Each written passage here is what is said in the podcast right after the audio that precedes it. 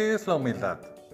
Si bien es un valor, hay que aclarar que vivir con humildad no es deshacernos de nuestras posesiones materiales ni estar en condiciones desfavorables, pues esto nos llevaría innecesariamente a una situación de sufrimiento y nos dificultaría mucho aportar a la comunidad.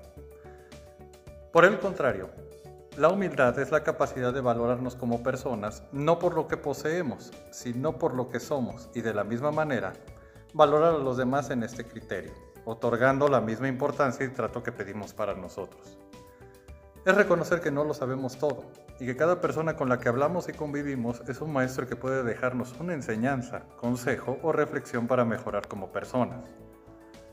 Vivir con humildad se refleja en nuestra imagen personal, nuestros logros, estudios, circunstancias e incluso las labores que con amor y empatía hacemos por los demás.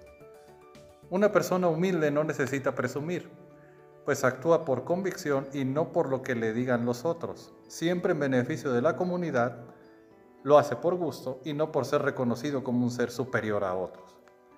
Una persona humilde es una persona feliz, que se preocupa por dar lo mejor de sí en todos los aspectos, reconoce sus límites y aprende con empatía sobre el mundo y sobre las personas que le rodean. Ser humilde es vivir sin discriminar, reconocer a los demás no como extraños, sino como personas iguales a nosotros con mucho que enseñarnos, que nos hacen sensibles a su situación y nos permiten encontrar maneras de mejorar el mundo que nos rodea. Somos personas formando mejores personas.